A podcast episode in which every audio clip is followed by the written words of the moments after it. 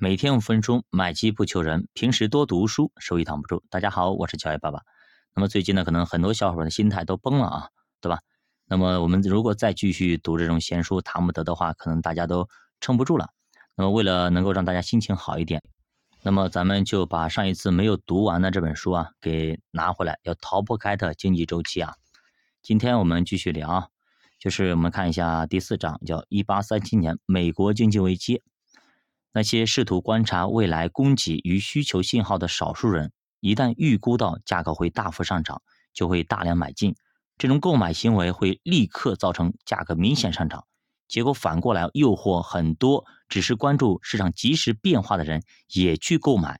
这些购买者期望价格仍然会有更大的上涨空间，然后就变成了击鼓传花的一个博傻的一个游戏啊。第二点就是繁荣。萧条周期的不同阶段是什么呢？我们看一下：静止、增长、信心、兴奋、激愤、发展过快、震荡、压力、停滞、再次进入静止，然后 over 告终。一八三三年到一八三六年啊，芝加哥的土地价值在三年之内令人难以置信的暴涨了百分之六千四百，也就是翻了六十四倍啊！然而，一八三七年，房地产市场进入一个被迫抛售的恶性怪圈，大量银行破产了，其他很多行业也是如此。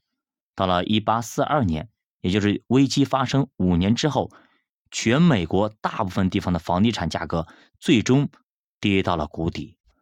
那么这个时候呢，有一个人名叫詹姆斯·穆勒，呃，他终其一生保持着对经济学的强烈兴趣。那他是谁呢？他是李嘉图的一个好朋友啊。尽管詹姆斯·穆勒花了很长时间去发展李嘉图的观点，但他对于经济学理论和问题的研究也有自己的一套。他曾经提出过一个很重要的一个实际问题，那就是要寻求限制人口出生数量的一个方法。他认为，在食物供给有限的条件下，这个问题是一个主要的威胁。在詹姆斯的九个孩子当中，有一个名叫约翰·斯图尔特·穆勒。那么他是一八零二年出生的啊。穆勒在很小的时候就显露出非常超常的智力啊，而且呢，詹姆斯认为啊，他这个时候已经可以接受正规教育了。就在这个小男孩刚刚满三岁的时候啊，大家看一下啊，詹姆斯便开始教他学习希腊语和算术。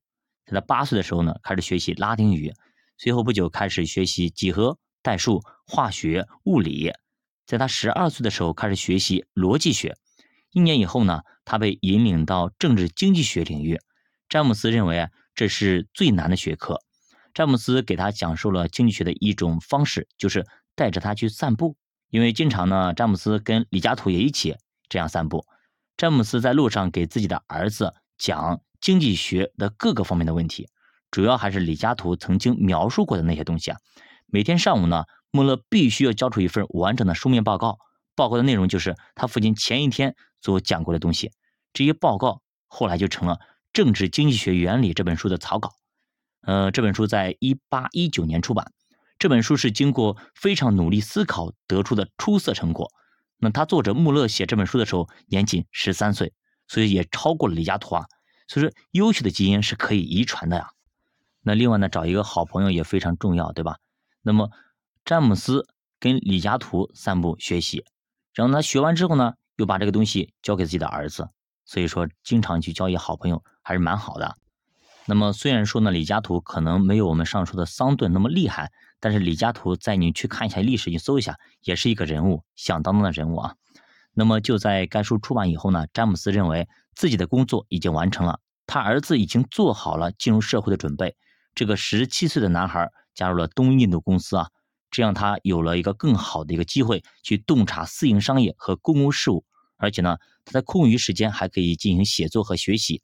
二十岁的时候呢，他已经发表了七篇关于经济学、政治学、法学的重要论文，而且编出了一本有关哲学的书籍。怎么样，牛逼吧？约翰·斯图尔图·穆勒对于经济理论的最大贡献，就是他二十三岁和二十四岁所写的内容。这些东西呢，直到。多年以后才得以出版，题目叫《政治经济学若干未决问题》这本书，其中有一篇论文啊，分析了萨伊定律。穆勒声称啊，在简单的物物交换的经济中，萨伊概念中的供给创造自己需求是可以的。但是当货币作为交易媒介的时候，结果就不一定了，因为人们可以把销售收入给储藏起来，对吧？储存起来，我存银行存起来。所以供给并不总是创造等量的需求，普遍信心的改变能够引发供给和需求的平衡，其实是对的啊。有钱了我们可以存起来，那么有货了我们也会存起来。那就比如茅台，对不对？所以说这挺有意思的啊。其实我们就多读读历史啊，我们知道，哎，这些经济的原理其实很简单。但是我们现在可能一些书面词语我们读的不是那么懂，但你多读读历史啊，看一看，哎，这些历史、这些经验和理论等等是如何发明出来的，如何产生的，那我们就更容易去理解这些原理。好的，教爸读书陪你一起慢慢变富。如果大家对投资感兴趣，可以在喜马拉雅 APP 搜索“教 A 爸爸读书”，点击主播头像加入主播新米团，跟主播一起探讨投资的智慧。再见。